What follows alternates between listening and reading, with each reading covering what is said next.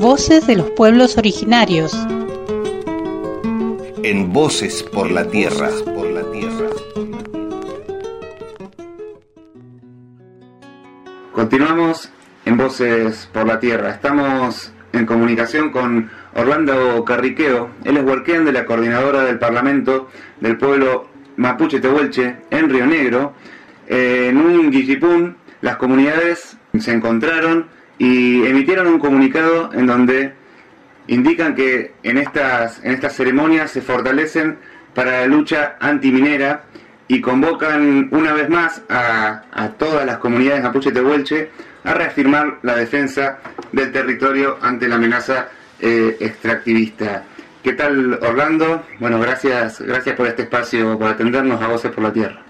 Eh, mai mai Julián, mai mai pu Buenuy, mai mai pu Peñi, pu eh, mai mai pu Bueno, buenas tardes a todas, a todos los que están escuchando la radio. Bueno, gracias Orlando. Para comenzar a hablar sobre también lo que han podido volcar en este en este comunicado, ¿cómo fue que se enteraron de esta de esta nueva amenaza, esta posibilidad de que de que se realicen exploraciones en, en territorio de las comunidades? Bueno, esto tiene años ya de trabajo en la provincia de Río Negro y, tiene que ver con algunas cuestiones que pasaron hace algunos años. No solo el proyecto Calcatreu, que se paró con un amparo colectivo, que sin embargo después de mucho tiempo las empresas han seguido trabajando, tratando de doblegar voluntades, con recursos, por supuesto, y también con un proceso que eh, llevó acá a cabo o que intentó llevar a cabo el anterior gobierno de la provincia de Río Negro, del mismo signo político que este, Juntos Somos Río Negro, y que tenía que ver con modificar la ley de tierras para abrir a, estos proyectos extractivos. También en el 2011 acá se derogó, se derogó en Río Negro la ley eh, antiminera, anticianuro que, que estaba vigente y cuando asumió Soria en los 10 días que tuvo de gobernación hasta que lo asesinaron, lo único, la ley que derogó fue esa, ¿no? La anticianuro, que había sido una lucha de, de las comunidades, de las organizaciones ambientalistas, y bueno, eso como que marcó un retroceso que estuvo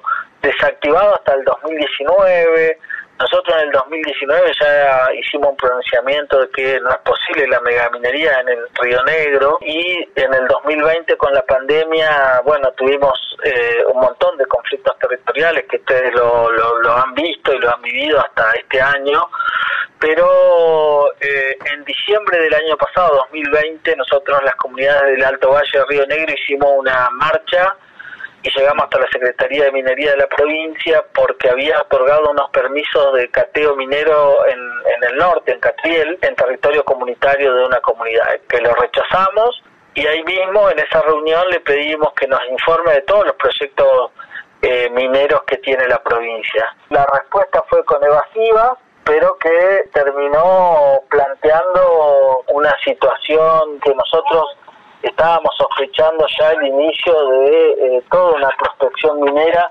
mucho más amplia de lo que pasa en, en Chubut, ¿no? Arenas de sílice, uranio, vanadio, oro, plata, eh, quieren eh, quieren atravesar la provincia de Río Negro con los proyectos mineros. Muchos de esos proyectos, por supuesto, que están en el territorio, en territorios comunitarios, que para la provincia son tierras fiscales, pero que para nosotros eh, tiene otra otra connotación, otra, otra característica, ¿no? Que sea que sea territorio tierras fiscales porque el Estado jamás eh, otorgó títulos de propiedad comunitaria y bueno eso es lo que le marcamos también al, al Estado como una falencia que entendemos nosotros que, esos territorios mayormente son comunitarios. Orlando, cuando, eh, tomando un poco de la mano esto que, me, que, estás contando, uno cuando ve las, los permisos para, para las mineras, bueno, no solo en Calcatreu, sino ahora que mencionás el uranio, también la Blue Sky Uranium eh, cerca de Balcheta, uno cuando entra a la página de minería de Nación ve que son, son extensiones enormes, que van desde 10.000 hasta 80.000 hectáreas, incluso en algunos casos más. Eso es lo que... La, claro, la Blue Sky tiene 118.000 hectáreas eh, otorgadas para cateo en el proyecto Amarillo Grande, ¿no? que tiene varias varias minas. Mina Ivana es una de ellas. Esta empresa que nosotros le estamos reclamando, Ibael Mining, tiene alrededor de 48.000 hectáreas eh, puesta en probabilidad de cateo, ¿no? Entonces nosotros hemos reclamado esta situación porque el, el gobierno de la provincia de Río Negro lo ha puesto como que ha cumplido los pasos y lo ha publicado en el boletín oficial, ¿no? Y para nosotros, nosotros venimos reclamando como comunidades que para nosotros existe la consulta libre previa e informada y que ese es un requisito necesario que está obligado el Estado. No puede hacer lo que hizo, otorgar permisos de cateo como si nada, sabiendo que hay comunidades.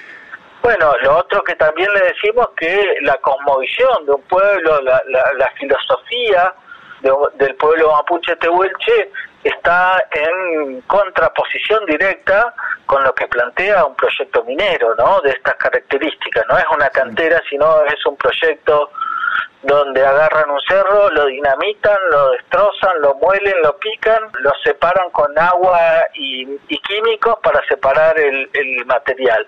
Bueno, para nosotros eso no puede ser posible, ¿no? No puede ser posible porque nosotros ese cerro entendemos que, que tiene derecho a estar ahí, que tiene un NIEM, que tiene eh, que tiene una fuerza que cuida el equilibrio del de, de, decimos nosotros, que es la biodiversidad. Y nosotros somos parte de ese territorio, con lo cual eh, hay una posición eh, diametralmente opuesta en las concepciones de, uso del territorio, diría, y que por supuesto que nosotros entendemos que de ninguna manera, por más oro, diamante, plata que haya en los territorios, eh, si está una comunidad, eh, tenemos todo el derecho a no, a no explotar ese recurso. Claro, eh, está, está bien esto que remarcás por ahí para, para la audiencia explicar, cuando hablamos de esta cantidad de hectáreas, no es que las empresas las han comprado, ¿no? Es el gobierno otorgando un permiso para, para la exploración, para el cateo, y en esos, en esos territorios vive gente. Ustedes resolvieron cerrar la tranquera, ¿no? Eh, como tomar una decisión de, de, directa, ¿no? De no permitir el ingreso de, estas mineras a, a explorar el territorio te quería consultar sobre eso y también si están pensando alguna medida legal en, términos, en el sentido de, que no se está respetando el proceso de consulta previa. Sí, sí, eh, en principio tomamos la decisión de cerrar las tranqueras porque nos parece un hecho que está legitimado por esto que venimos conversando, ¿no? Lo otro que nosotros entendemos claramente es que que sí, que, que vamos a utilizar todos los elementos que tengamos a disposición, pero lo primero es la decisión política de las comunidades, fortalecer esa mirada, es decir, eh, las empresas son muy inteligentes para quebrar eh, esta dinámica, ofrecen plata, progreso, arreglo de casa, un montón de cuestiones que, que pasa cuando los gobiernos, los estados provinciales o nacionales no aplican políticas públicas en el territorio y encima de eso dejan librado después al avance de las empresas mineras con, con todo un montón, con un esquema de trabajo que intenta quebrar la resistencia o la oposición a la, a la minera. Y una de las cosas que nosotros ponemos de relieve como comunidades, como organización, como pueblo preexistente, es el Guillipún. El Guillipún eh, la práctica de nuestra espiritualidad que nos pone en contacto y en relación directa con el territorio, con los puñén y con los punehuen del territorio, es trascendental para fortalecer una posición política y para fortalecer un reconocimiento de nuestra espiritualidad, de nuestra relación con la MAPU y de poder escuchar eh, algo que el, el mundo occidental por ahí no comprende, pero que sí nosotros sabemos que pasa.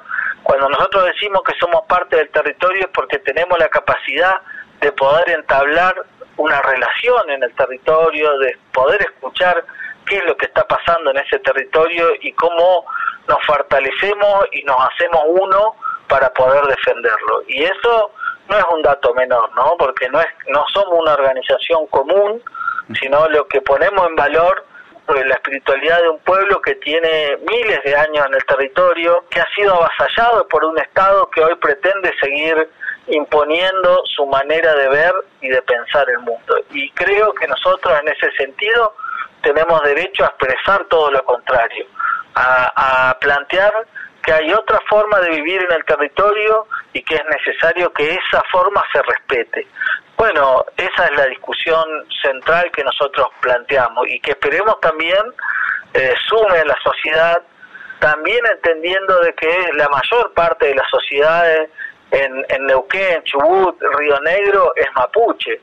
Y, y, eso también me parece que es un dato eh, característico de, de, estas provincias, ¿no? Entonces, en otro comunicado que sacamos hace dos o tres días también decimos que es inviable por historia, por, por, por derecho de las comunidades que se lleve adelante un proyecto megaminero de estas características. Y eso incluye a toda la Patagonia. Lo que estamos diciendo claramente es que en los lugares que hoy ocupamos fue porque nos fueron corriendo con distintos métodos. Primero fue la campaña del desierto, después la policía fronteriza que actuó después de la campaña del desierto hasta 1930, 1940, cuando se instalaron las estancias de los ingleses, las estancias de los turcos, de los gallegos, de los vascos. Y eso eh, lo tenemos bien presente porque nuestros abuelos vivieron eso y nosotros conocemos esa historia de, de, nuestra familia y de nuestras lofts en el territorio. Y lo otro que pasó también en esos mismos sectores fue eh, el llenado de las eh, represas hidroeléctricas, ¿no? Que también fueron eh, una manera de corrimiento, ¿no? Eh, ahí nos tuvieron que correr por, por segunda vez. Y entonces, hoy que el Estado Nacional y el Estado Provincial hagan de la política minera un nuevo asallamiento, nosotros lo denunciamos como la continuación de la campaña del desierto. Y en ese marco la discusión se torna mucho más amplia, porque es abarcativa de la discusión territorial, de cómo llegamos a los lugares donde estamos, por qué estamos así y por qué, a pesar de los 500 años de, la colonización, todavía los pueblos originarios venimos resistiendo un avasallamiento capitalista, ¿no? Eh, y bueno, eso me entiendo que, también está en discusión. Totalmente, Orlando, se, se comprende, es muy, es muy claro cómo lo planteas, después de, de quedarse estos estados ¿no? en su avance hacia el sur, se han quedado con, en principio con las mejores tierras, ¿no? Eh, después con, con espacios que fueron útiles muchas veces para, para las hidroeléctricas, que muchas veces también generan, generan energía no solo para el consumo de, de, todos los ciudadanos, ¿no? de toda la gente, sino para justamente para sostener estas, estas mismas industrias. ¿no? Y ahora que, que de repente encuentran o quieren buscar minerales en los territorios a los que antes no le daban importancia, se encuentran de nuevo con, con, esta resistencia que de su parte que es muy valiosa. Esperemos que en algún momento pueda, pueda haber una justicia histórica, ¿no? No estamos hablando de cosas de ayer y de hoy, sino de un proceso, un proceso largo que, que es injusto y que tiene que ver con cómo se fundaron los países acá en el sur. En el sur y en Latinoamérica. Eh, eso, eso me parece que hay que tenerlo bien en cuenta, ¿no? Cuando se plantean discusiones como después del discurso del presidente y muchos se ofendieron de, que Brasil viene de los indios. En realidad Latinoamérica es indígena. Argentina no di, no no su, su composición social no es distinta a la de otros países. Lo que no hay es un reconocimiento de esa gran parte de la sociedad que es indígena y en ese no reconocimiento también está el avasallamiento del pensamiento, de la manera de vivir, y, y eso también lo reclamamos. Me parece que eh, en la medida que podamos dar debate sobre el reconocimiento de un genocidio y de una historia que la historia oficial la ha contado de una manera y que no es real, que no es verdad lo que, lo que ha pasado, eh, nosotros entendemos que podemos buscar eh, preservar el territorio de las garras del, de los distintos métodos extractivos, ¿no? Porque no solo está la megaminería, sino el negocio inmobiliario, las forestales, el fracking, es decir, cuando atravesamos eh, una emergencia hídrica en la provincia de Río Negro y Neuquén decretada hace tres días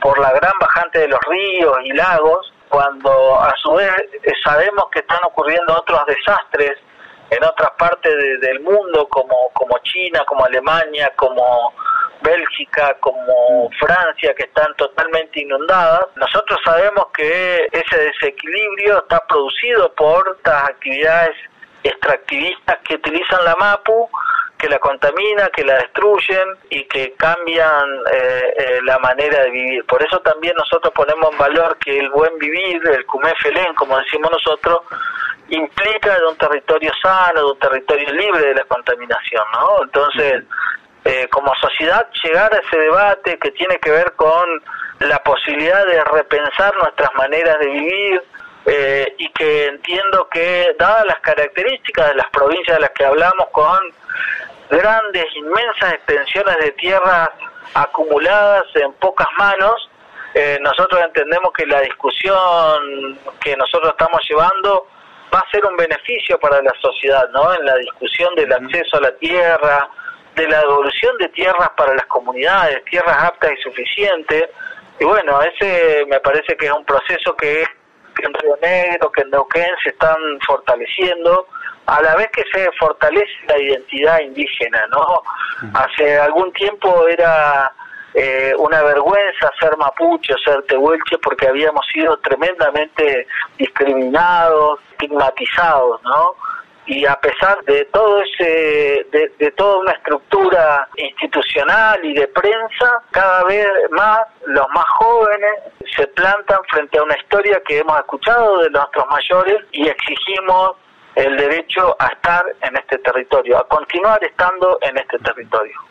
Bueno, Orlando, te agradecemos. Eh, eh, está a la vista esto que contás. También esperamos que, que, que gran parte, que el resto de la sociedad también se haga carne de esto, de esto y que, podamos vivir en, en, este, en nuestro entorno, en el ambiente, siendo parte, ¿no? En armonía y no, y no destrozándolo como, como nos proponen a veces, muchas veces de arriba. Feley, bueno, muchas gracias por la escucha, un saludo para las comunidades de, Chubut, que, que también sabemos que están dando una lucha tremenda y que seguramente eh, nos vamos a poder encontrar como pueblo, como comunidades, eh, porque eso es fundamental, es trascendental romper los marcos políticos que impusieron desde el Estado y poder encontrarnos, poder conversar estas problemáticas que nos atraviesan y que son las mismas. Eh, que no nos desconozcamos entre nosotros porque por más diferencia que tengamos, todos y todas somos mapuche y tenemos derecho a estar y a discutir lo que estamos llevando adelante. Así que un mucho buen para las comunidades, que sigamos haciendo Guilipún, que sigamos encontrándonos en Traún, que sigamos discutiendo y que sigamos encontrándonos, buscando ese quimún de nuestros mayores.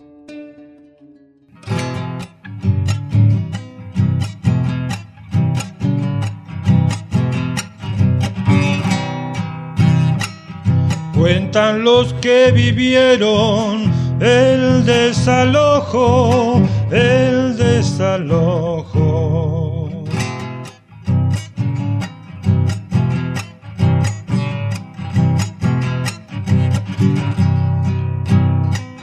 Que parece mentira, pero es muy cierto, pero es muy cierto.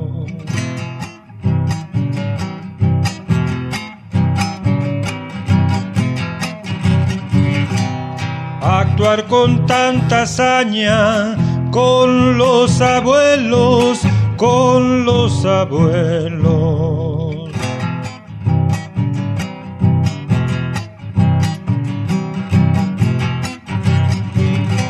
Sabiendo que son ellos los verdaderos, los verdaderos. Los verdaderos digo serán por siempre, por ser originarios, dueños del suelo, bien digo dueño del suelo.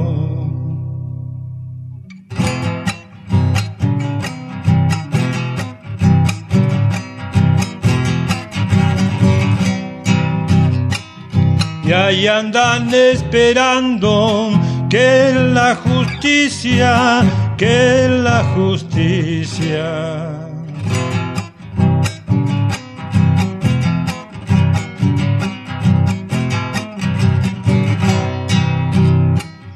resuelva si se quedan o lo destierran o lo destierran.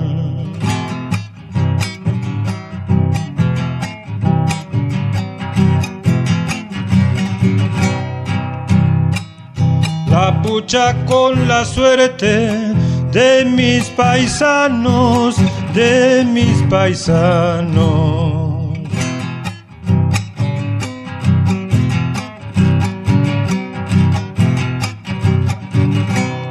andar de un lado para el otro, siempre esperando, siempre esperando.